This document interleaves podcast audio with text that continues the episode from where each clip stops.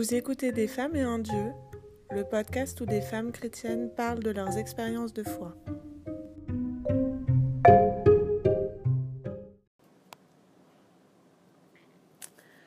Bonjour à toutes et tous. Aujourd'hui, vous allez entendre une chronique un peu différente de la précédente. Il s'agit d'un petit exposé sur la vie et la spiritualité d'un témoin de la foi, comme j'en ferai régulièrement.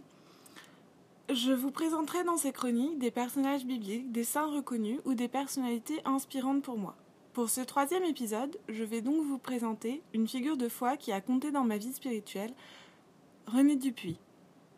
Vous n'en avez jamais entendu parler, vous ne savez pas du tout qui c'est, pas de panique, c'est normal. À ma connaissance, elle est tout à fait oubliée. Elle n'a même pas de page Wikipédia, c'est vous dire. Inconnu, pas tout à fait quand même. Après sa mort, son mari, Paul Fraisse, l'un des fondateurs de la psychologie expérimentale en France et cofondateur avec Emmanuel Mounier de la communauté personnaliste des Murs Blancs, a publié en 1948 des extraits de son journal, de sa correspondance et de l'autobiographie qu'elle lui a adressée quand, quand, ils se sont rencontrés. Le tout forme un petit livre d'une centaine de pages, Les bras étendus, qui donne un aperçu de sa vie spirituelle et relationnelle avec Dieu, avec sa mère, avec ses amis, avec son fiancé puis mari, Paul Fraisse donc. Bien que ce dernier s'en défende dans sa préface, le livre s'inscrit clairement dans le genre des biographies pieuses de jeunes filles mortes en odeur de sainteté qui ont pullulé à la fin du XIXe et au début du XXe siècle et qui font aujourd'hui les délices des historiens. Pourtant, à mon avis, il y a dans ces quelques centaines de pages quelque chose de plus, une vraie nourriture spirituelle. Je suis tombée sur Les bras étendus qui n'a jamais été réédité de façon complètement fortuite, mais Renée m'a tout de suite paru à la fois familière et fascinante. Née dans le Midi en 1912, elle commence à tenir son journal à 14 ans, l'année de la mort de son père, en 1928. En 1929, elle obtient brillamment son baccalauréat au lycée de Dax, puis poursuit sa scolarité par une hypocagne à Bordeaux. Pour des raisons financières, elle abandonne la prépa au bout d'un an et se consacre toujours à Bordeaux à la préparation d'une licence de lettres qu'elle obtient en 1924. Pendant cette période, elle réside à Bordeaux dans un foyer d'étudiantes. Au début, tout se passe bien, elle noue plusieurs amitiés profondes, mais peu à peu, elle est mise à l'écart par ses compagnes. De ce fait, elle traverse une grave crise morale pendant l'année 1932. Cette crise l'amène à retremper sa foi et elle en parle plus tard comme l'année de sa conversion. C'est cette conversion qui l'a conduit à prendre des responsabilités dans la jeunesse étudiante chrétienne féminine alors naissante.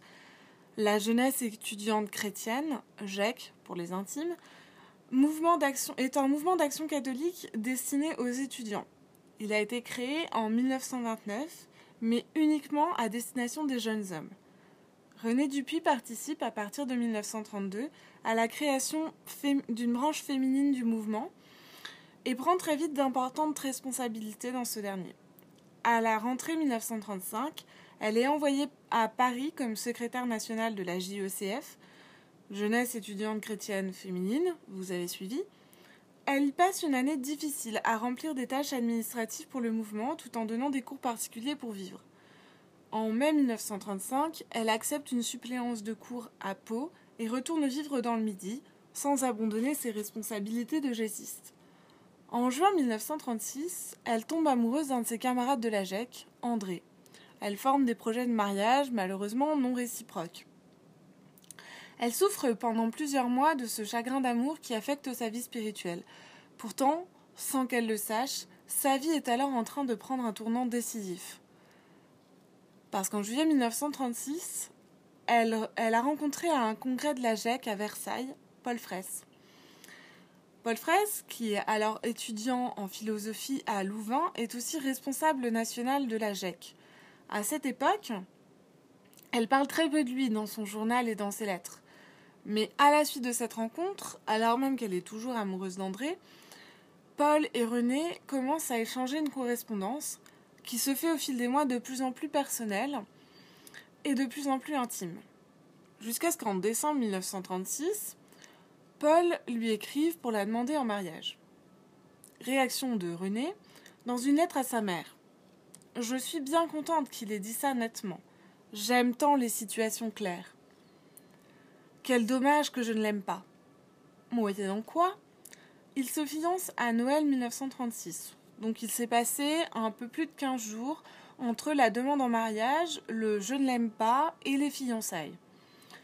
Ils finissent par se marier en juillet 1937. Entre-temps, je vous rassure, René a pris conscience de son amour pour Paul.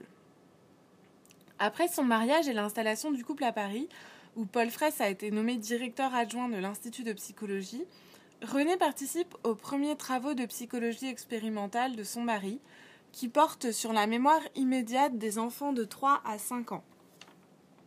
Et elle continue à animer des mouvements gessistes.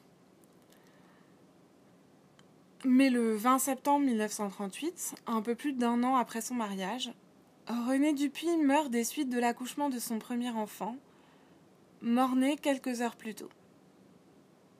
Alors, pourquoi cette femme m'inspire-t-elle?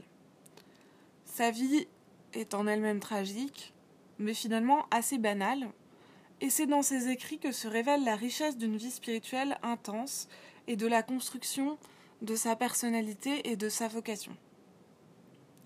Le premier extrait qui ouvre les bras étendus, c'est une entrée de son journal de vacances de 1928, donc à 14 ans. Et elle continue à tenir son journal jusqu'à sa mort à 26 ans. Au fil des, textes euh, qui sont donnés à lire, on voit une âme devenir adulte en même temps qu'elle s'approche de Dieu. On est témoin de la maturation de sa relation à la fois avec le Seigneur et avec les autres.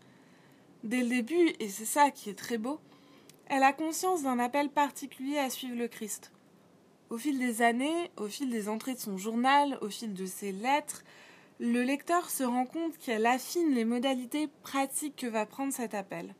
D'abord l'engagement à la GEC, puis son mariage avec Paul Fraisse, alors que le mariage était quelque chose auquel elle ne pensait pas du tout au début. La question qui traverse les bras étendus et la vie de son auteur, c'est celle de l'incarnation de la radicalité évangélique dans le quotidien. Son mari dit d'elle, dans la préface du livre, que c'est une super vivante. Elle fait preuve, selon ses mots à elle, d'une curiosité folle pour la vie. Et elle écrit dans son journal en avril 1934 Il faut tout donner, s'y brûler, s'y tuer. Qu'importe la vie ordonnée, l'amour a son ordre que la raison ne connaît pas. Tous ceux qui ont fait de grandes choses ont eu une vie dévorée de l'amour de Dieu et des autres, une vie qui est un poème splendide, mais non une vie ordonnée selon les vues humaines. La lecture de ses lettres et de son journal fait des lecteurs à la fois des témoins et des participants de cette vie pleinement vécue. Et moi, en les lisant, j'ai l'impression que je deviens moi-même plus vivante.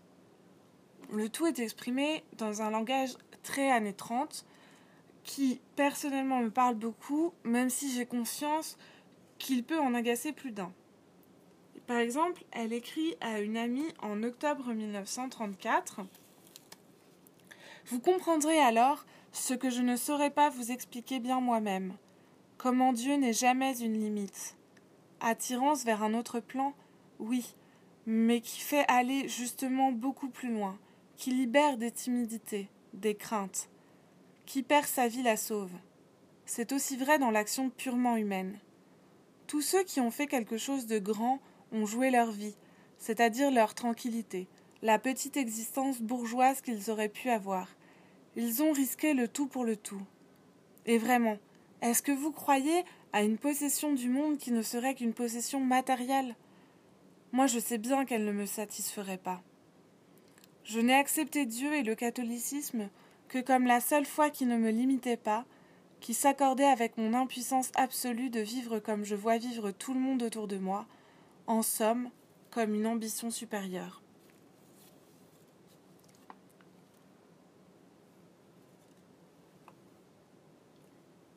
Et dans la droite ligne de ce qu'elle dit sur sa vie spirituelle,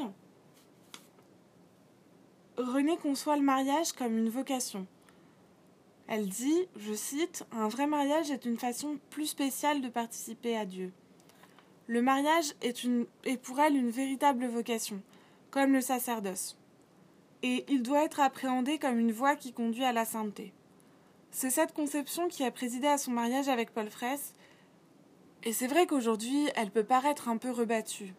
Encore que. Mais c'était encore très rare dans l'Église des années 30 où le mariage était très souvent présenté comme un moindre mal dans la mesure où il n'était qu'un remède à la concupiscence. Aujourd'hui encore, vous avouerez qu'il n'est pas si courant d'entendre placer clairement sur le même plan en matière de vocation le mariage avec la vie consacrée ou la prêtrise. D'ailleurs, quand on parle de vocation, on entend souvent par là la vocation à la, vie religieuse ou à la prêtrise. Comme si être laïque, c'était pas une vocation. Comme si être baptisé, c'était pas une vocation. C'est pour ça que j'aime beaucoup le texte que je vais vous lire maintenant, que René Dupuis a écrit pour le journal lycéenne, le journal de la JECF, sous le titre Mariage et bonheur en janvier 1938, soit six mois après son mariage. Je suis d'accord avec elle sur tout, sinon que je pense que le bonheur, au sens de paix profonde et non d'exubérance artificielle, est le signe que nous réalisons bien notre vocation, plutôt qu'une petite addition sympathique mais totalement fortuite. Mariage et bonheur. J'avais entendu dire autrefois qu'il fallait renoncer à soi-même pour vivre pleinement. Voilà que, parce que je pense au mariage, j'aurai le droit de faire de moi et de mon bonheur le centre du monde. J'ai lu de dures paroles sur l'amour de la créature qui entrave l'amour du Créateur. Cela deviendrait-il une exagération, bonne pour les cloîtres? Mais non, la vie n'a pas deux sens, il n'y a qu'une vocation, la vocation à la sainteté, sous quelque forme que ce soit. J'ai appris l'amour de Dieu, et ce n'était pas pour attendre l'amour d'un homme, ma véritable fin. Mon mari ne peut être mon but, et je ne puis être le sien. Ce n'est pas pour nous, pour nous concentrer, nous fermer sur nous, sur notre égoïsme, à deux que nous nous marions. Le but du mariage, ce n'est pas nous.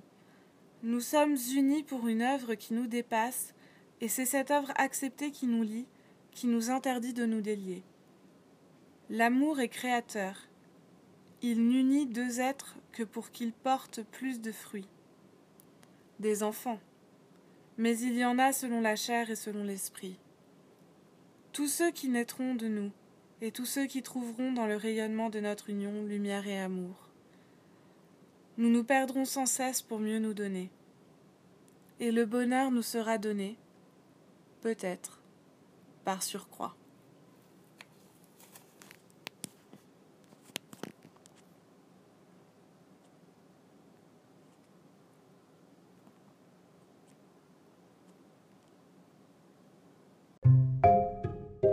Voilà, c'est tout pour aujourd'hui.